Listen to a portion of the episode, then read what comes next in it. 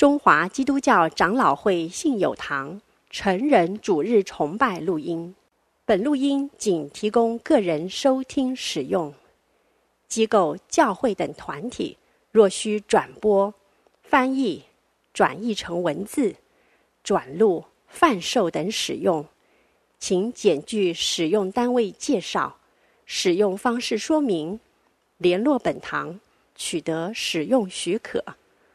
本堂联络电话：零二二三六三一零三五，谢谢。各位弟兄姐妹平安。相信大家上网的时候都一定有使用过谷歌的搜寻服务。一九九八年是谷歌公司创办的元年，也是网际网路普遍在我们生活的元年。西元两千年。也就是二十二年前，当时我还只是一个年轻的大三生，时光飞逝。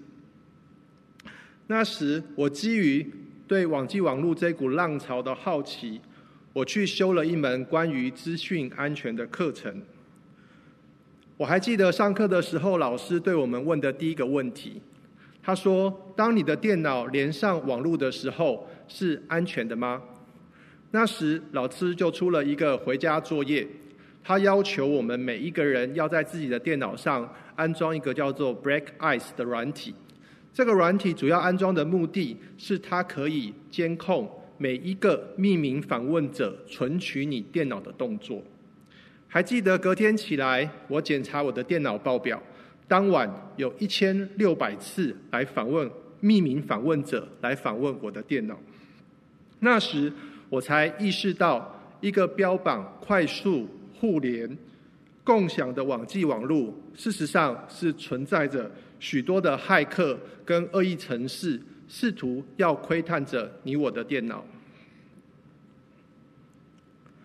网络骇客有一种著名的攻击，称之为 DDoS。这种攻击的方式是骇客会绑架一些电脑。然后针对这些电脑发出一些指令，使这些电脑同时发出匿名需求，而造成主机的瘫痪。不知道大家是不是有曾经在春节订过高铁或者是台铁票的记录？我们十二点守在荧幕的前面，然后呢，先点好票，到了十二点零零分按出送出，结果要等大概五六分钟的时间都没有回应。这种因为大量服务造成主机卡顿的现象，就很像是 DDoS 的攻击。所以，通常像台铁或高铁的这样的网站，就会架设所谓的防火墙，来侦测及阻断骇客对于网络上所发的发所发动的恶意攻击。除了网络上的防火墙，我们的古人所建立过最长的一道墙，长达两万一千多公里，称为万里长城。这道墙是从春秋战国时期就开始兴建，前后长达两千多年的时间。秦始皇在统一六国之后，先前先后动用了将近百万的工人，想要修筑这一道长城。长城建造的主要目的是为了抵御在塞北的民族，他们想要偷袭中原，所以并用这一条长城来保护中原的领土跟中原的百姓。所以，无论是现今在网际网路用来保护你我电脑的防火墙，或是用来抵御塞北游牧民族攻击的长城，墙的建造。不但可以阻挡仇敌的入侵，墙的建造还可以守护我们共同的家业。上周尼希米记第三章提到，尼希米想要建造耶路撒冷城周围的城墙，他动用不同的家族分段修造。按着近代考古学家在于耶路撒冷城国家公园的考古资料发现，如果大家有看到照片的话。那个垂直的木柱就是一个家庭的柱子的位置，而那个红色框框的部分就是当时城墙的位置。所以，当时耶路撒冷城内有许多的家庭是挨近的城墙建造的。在尼希米记三章十节、二十三节、二十八到三十节都有提到，尼西米在修建城墙的时候立下了一个重要的分工原则，就是让不同参与修造的各个家族们都能够对着自己所住的房屋的前面或者是邻近的城墙进行修造。尼西米第四章一开头就提到。当时那些临近在犹大地的仇敌，因为听见了尼西米正率领犹太人正要新建耶路撒冷外围的城墙，就十分的不悦。所以参巴拉、多比亚、亚拉伯人、雅实图人就聚集起来，并计划用各种的手段，像是讥讽、谣言，甚或是骚扰耶路撒冷城外的附属领地，想要瓦解犹太人修建城墙的士气，并迫使尼西米停止他们手中修建城墙的工作。今天我们将一同来考察尼西米记第四章的经文，一同看尼西米是如何借着祷告做工、做工祷告的模式，来揭穿仇敌的各项诡计。并专心修建一道有形的城墙。另外一方面，我们也会看到，当尼西米面对危机的时候，他是如何正视处理弟兄姐妹所发出来的问题，并鼓舞着那些被掳归回的犹太人，能建造起一道真正能抵御仇敌无形的同心墙。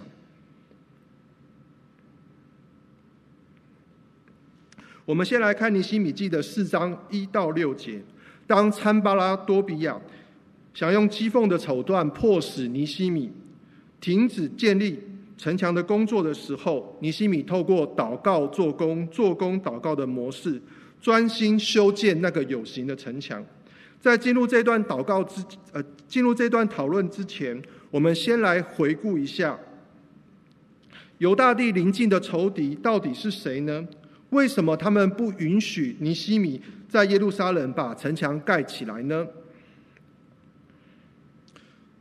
亚达薛西王在位的时候，犹大地就是灰色的那一块领地，是河西省总督统管的领地之一。按照地理位置而言，犹大以北是撒玛利亚省，以东是罗德的后代，也就是亚门人跟摩押人。东南是以实玛利的后代，就是亚拉伯人；西南是非利士人的后代，就是雅实图人。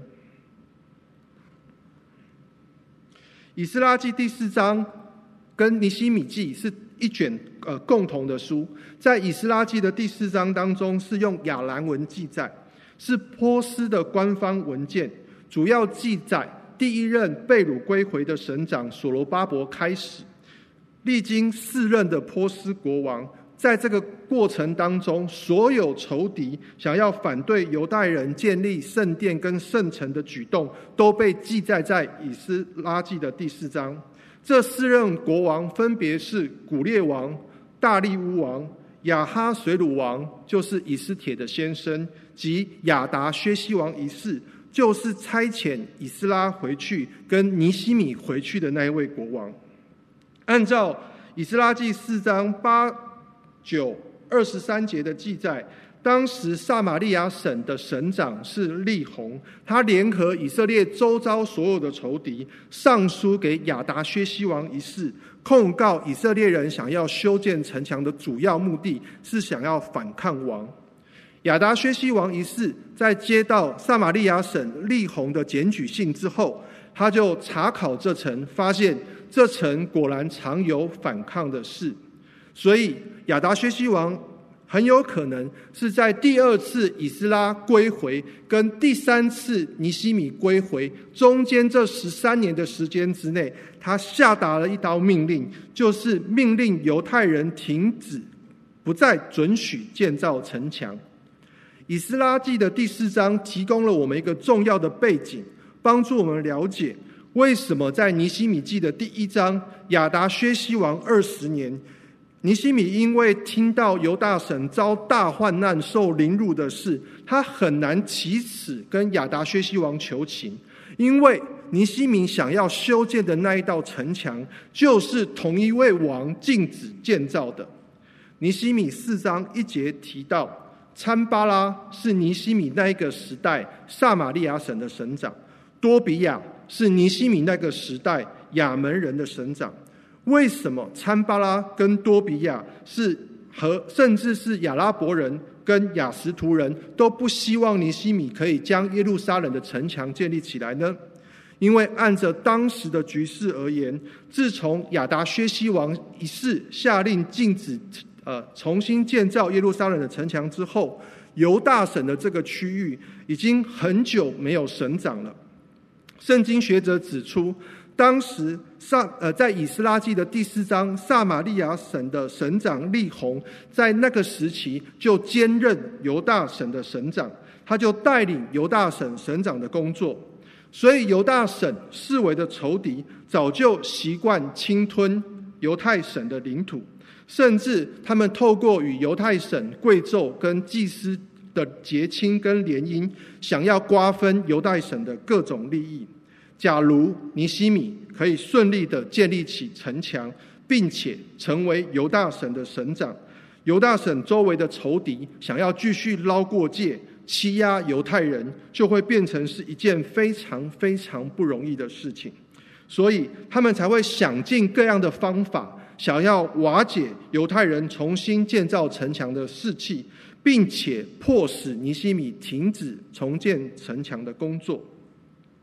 撒玛利亚省的省长参巴拉一开始用讥讽的方式，因为讥讽是最低成本的方式。他借着人用五个问句，想要打击犹太人。第二节：你们这些软弱的犹太人，没有人会帮助你们的。你们现在在这边到底在做什么？你们想要建立城墙来保护你们自己吗？你们想要挥献祭吗？你们以为你们献祭之后，你们就可以一天建立起城墙吗？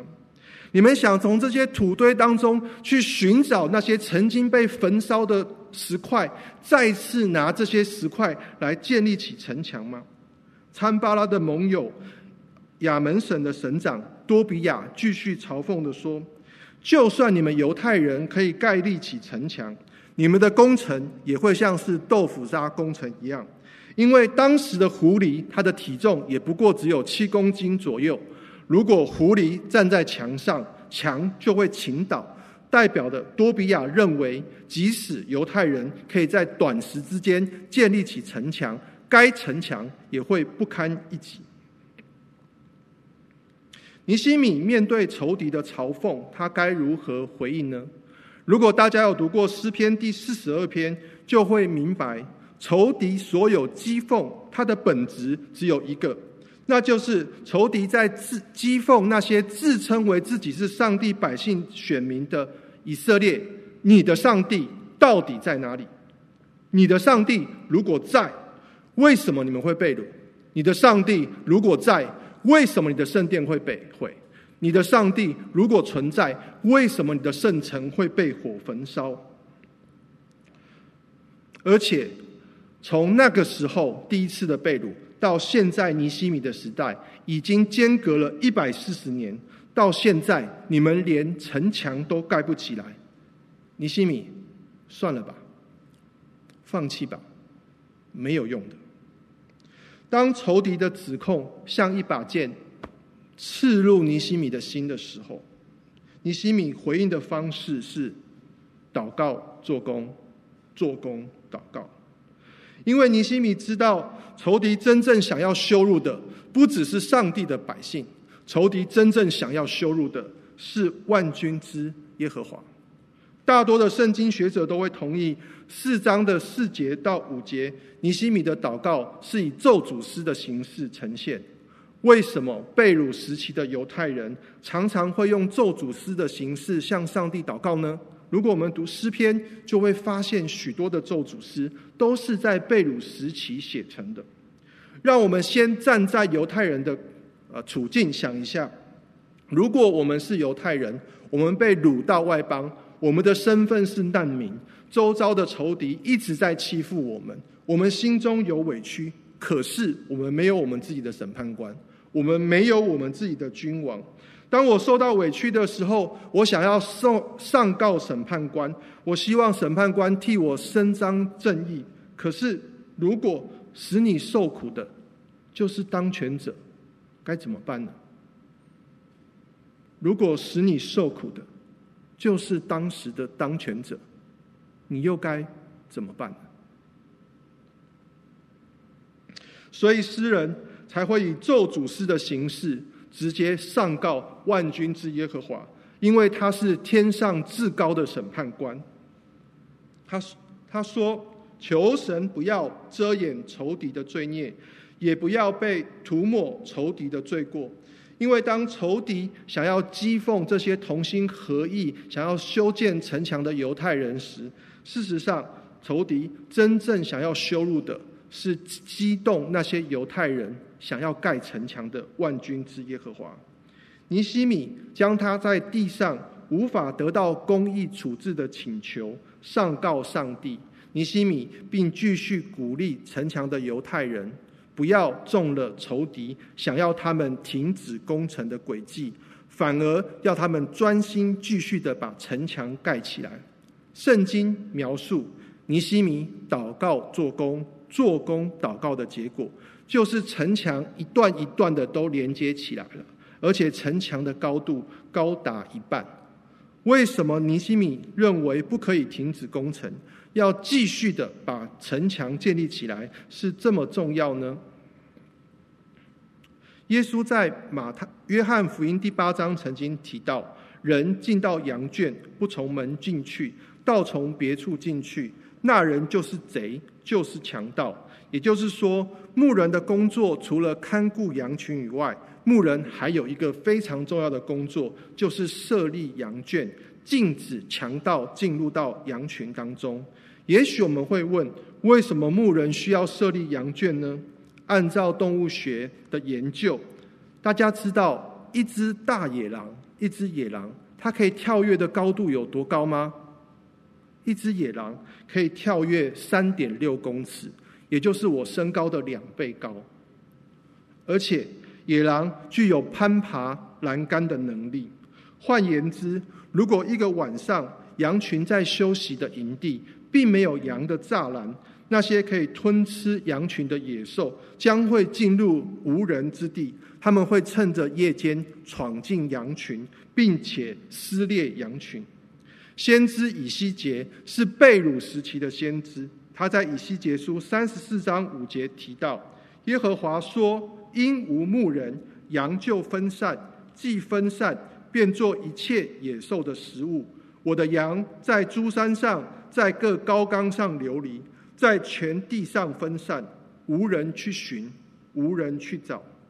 耶和华借以西结先知所指的牧人，就是被掳时期前跟被掳时期时期的君王和官长。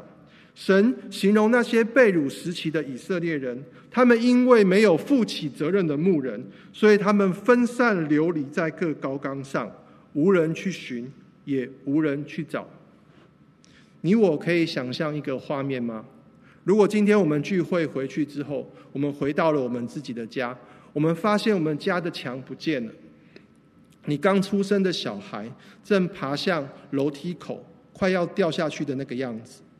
马路上的行人，任何一个人可以穿越你家的客厅，进入到你的主卧室，翻弄任何一个你主卧室的柜子。有一个恶霸，他进到你家的客厅。他欺压你年中的长辈，谩骂讥笑他们。假如这个画面在你的眼前上演的时候，你我真的可以接受这个画面吗？我想大多数的人是不可以接受的。为什么呢？因为我们都爱我们的家。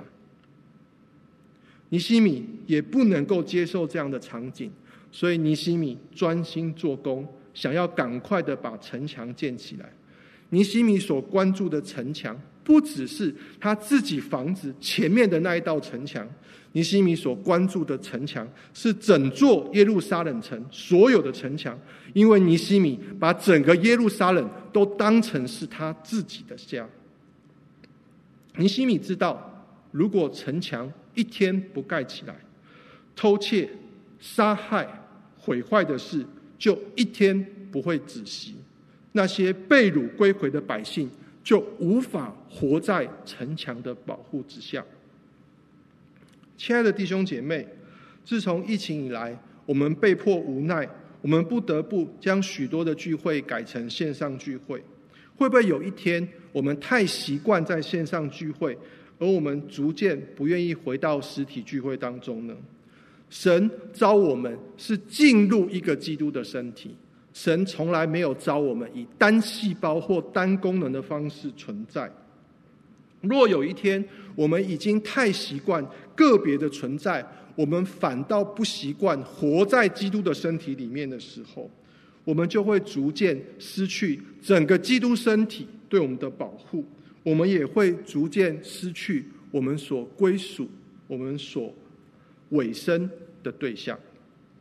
举例来说，耶稣命令所有的门徒说：“你们应当彼此相爱。”这个命令的本身必须要有主词、有受词。如果我们不活在基督的身体之内，我们要如何操练这样的命令？亲爱的弟兄姐妹，不要容让自己长时间像一只分散流离在高岗上的羊。你我都需要肢体的生活，你我都需要整个基督身体的保护。我们试着，我们把一个信主的人想象成一个单细胞。我们是活在身体以外的单细胞，跟活在身体以内的单细胞是很不一样的。假若有一天我的表皮产生了一个伤口，如果我是活在身体以内的单细胞，我不用个人去面对所有细菌的攻击，因为我有肢体，我的肢体是血管、血小板、白血球。纤维素，所有的肢体都会一同动起来，想办法把这个伤口的血止住。教会就是基督的身体，地上有形的教会就是一道有形的墙，可以保护许多弟兄姐妹免于仇敌的偷窃、杀害及毁坏。仇敌工作的目的是想要尼西米停下来。使神的百姓失去城墙的保护，但尼西米看出了仇敌的诡计，并专心做工，想要赶快的把城墙盖起来。在第七节形容临近犹大地的仇敌，因为听见城墙逐渐的被修补，就非常的愤怒，他们决心要同心合意的攻打耶路撒冷。当仇敌用谣言搅乱耶路撒冷外围附属领地的举动的时候，事实上他们是想要分化以色列人，使城墙以外跟城墙以内的百姓无法同心建造。尼西米是如何帮助所有的人在他们的内心当中形成一道牢不可破的同心墙呢？答案是：尼西米先祷告上帝，接着尼西米用舍己的心。去正视、去解决每一个他所爱的弟兄姐妹向他发出的问题。当仇敌一开始先散播谣言，说要攻打犹太人时，尼西米就用自己花钱雇佣的卫兵，开始为弟兄昼夜站岗防备，为的是除去筑墙弟兄心中的担忧。当筑墙弟兄因为他们城外的亲友正受仇敌骚扰，以至于士气下降的时候，尼希米下了一道命令，要百姓按着宗族站着，使百姓按着宗族站着。如果我们按照希伯来文原文直译，可以翻译成使百姓站着，为着家庭。原来在城外的那些亲友，因为他们的产业正在受侵扰。所以他们才会一连十次要求城内的弟兄可以回去救他们城外的产业。可是，如果我们按着这段经文的直译，尼西米下命令要求百姓站立为着家庭，很有可能是尼西米的这一道命令当中包括了叫那一些在城外正在被骚扰的亲友先回到城内的家庭当中。所以。尼西米所下的命令，并不是先撇掉亲友，好专心防卫圣城的命令。尼西米所下的命令，乃是叫亲友先回到圣城的家庭当中，让我们一同守卫圣城的命令。尼西米叫百姓按着宗族，一同站在墙最低洼之处，一同拿着刀、拿着枪、拿着弓，做出我们要一同抵御仇敌、不肯认输的态势。我想请大家想象一下，如果你我就是站在当中的一位，我们站在城墙的最低洼之处，你的手可能拿着弓，可能拿着刀，可能拿着枪，你回头看，是你所爱的弟兄，你所爱的儿女，你所爱的妻子，你所爱的家业。这时，尼西米大声的跟我们说：“这难道不是我们所想要共同守护的吗？不要怕他们，当纪念我们的主是大而可畏的神。你们要为你们的弟兄、儿女、妻子、产业征战。”当尼西米成功的鼓舞了百姓，同心同意时，经文很奇妙的记载，神就破坏了仇敌想要进攻耶路撒冷城的诡计。我想问的是，什么叫做同心同意？同心不是希望所有的人都同你的心，同心是所有的人都同有一颗敬畏上帝的心。都同有一颗顾念弟兄姐妹的心，同意也不是所有的人都顺着你的意，同意是在整个群体当中找着我们共同想要守护的。当仇敌暂停攻击的时候，尼西米并没有松懈，尼西米继续鼓励弟兄们要专心做工。当防卫的弟兄回到城墙时，尼西米再一次用自己舍己的榜样，他把他花钱雇佣的这些贴身侍卫分成两群，一半做工，一半去防御、保护那些正在筑墙的弟兄。另外一方面，尼西米要求各族的官长都要站在百姓的后面，要效法他的榜样，打开耳朵听听你所爱的弟兄他们向你所发的问题。所有族强的弟兄都深受感召，单手做工的弟兄如同扛扛台的弟兄，他们就一手拿砖块，一手拿兵器。那如果你今天是要盖城墙的砌墙的弟兄，你两只手都要用，就把你的兵器佩戴在腰间。尼西米在修造城墙之前，因为他曾经绕行过所有的城墙。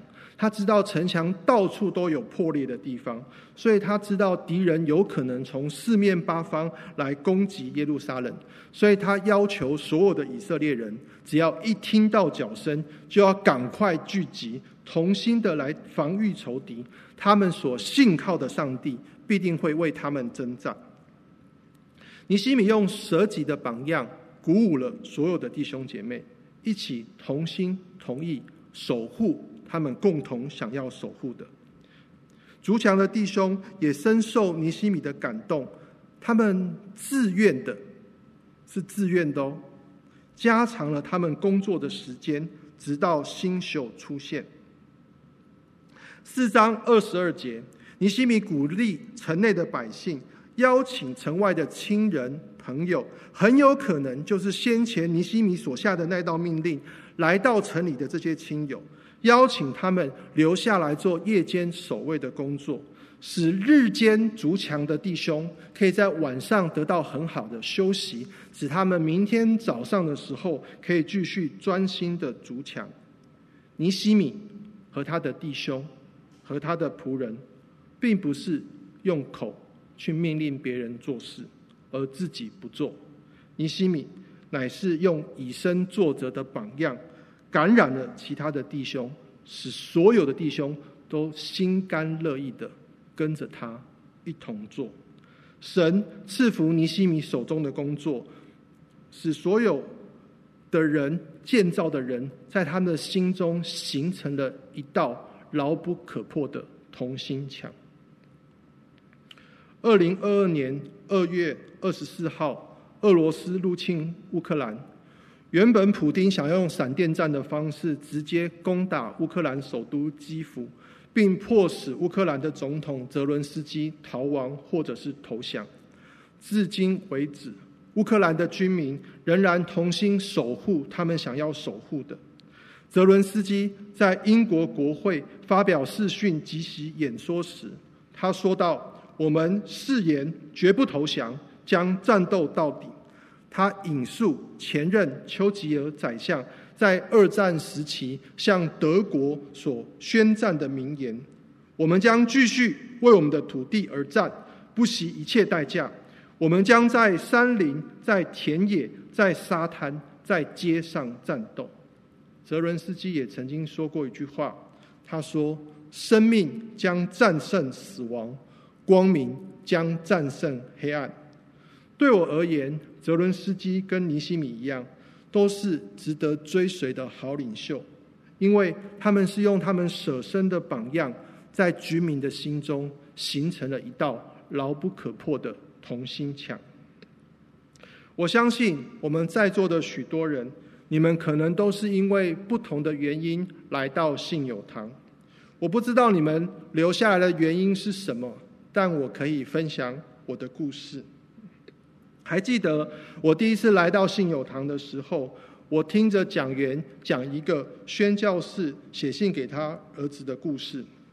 他的儿子问他爸爸说：“爸爸，为什么每次传福音的时候都是你去，别人都不去？”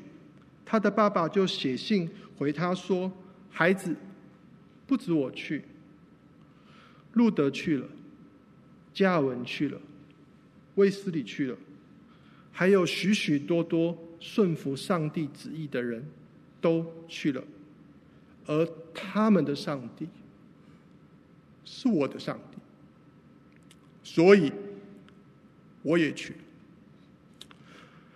还记得那时候，我听这篇讲章的时候，我的眼泪像关不住的水龙头，不停的流，不停的流。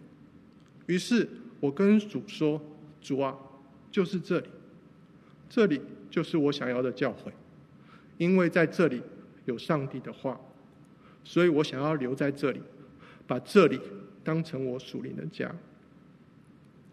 于是我下一周再来，想要听上一周讲员的分享，可是我却一直等不到，直到下一年我才发现，原来信友堂有一种特别的聚会，叫做拆船年会。而那一天，蒙神所差向我心传讲信息的是陈世清牧师，就是陈世冠牧师的哥哥。虽然直到如今，我一直没有等到我期待等到那当年的讲员，但是我因着跟主的祷告，我留下来了。感谢信实的上帝，继续使用信友堂的讲台，在过去十六年的时间当中，不停的用主的话。建立我属灵的生命。信友堂的建堂要建立起有形的墙，才能保护弟兄姐妹不被仇敌偷窃、杀害跟毁坏。但信友堂更重要的是要在弟兄姐妹的心中形成一道牢不可破的同心墙，因为当我们一同完成这一道同心墙时，我们才一同完成上帝所托付我们的建堂。亲爱的弟兄姐妹，什么才是属主的教会共同想要守护的呢？难道不是耶稣基督的名，并他钉十字架？难道不是我们心中渴慕福音的光，光照我们所爱的弟兄、妻儿、邻舍与万邦？最后，我想要引用马克吐温的一句话，作为我今天讲到的结尾。他说道：“生命如此短暂，我们没有时间去争吵、道歉、伤心，我们只有时间去爱。我们渴望建造上帝的殿，难道不是因为我们渴望有一天能够与我们所爱的人一同敬拜上帝吗？专心做工，修筑有形的城墙，才能保护我们的弟兄姐妹不被偷窃。”杀害及毁坏，同心合意建造无形的城墙，我们才能一同守护我们想要守护的。愿主赐下同心墙，让我们一同同心建造主的家。我们一同祷告。施恩的主，我们在天上的父，愿属主的教会都能一同守护耶稣基督的圣名，并他钉十字架。愿这福音的大光光照全地，特别是照在那些我所爱的弟兄、妻儿、邻舍、国家、万邦的身上。愿信实的主在我们当中赐下同心墙，使我们可以专心的祷告、做工、做工、祷告。愿我们所信靠的上帝为我们征战。如此祷告是奉靠救主耶稣基督的圣名祈求的，阿门。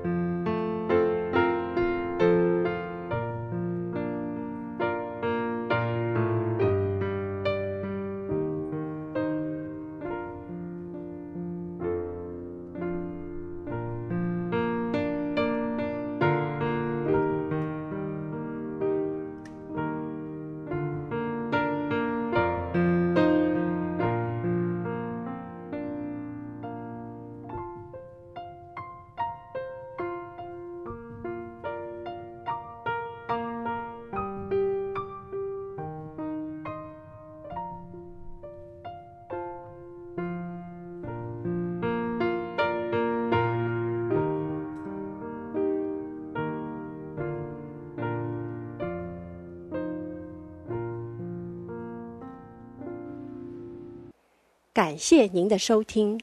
若需进一步详细资讯，请上本堂网站：www 点 hfpchurch 点 org 点 tw。本堂地址：台北市罗斯福路三段两百六十九巷五号。谢谢。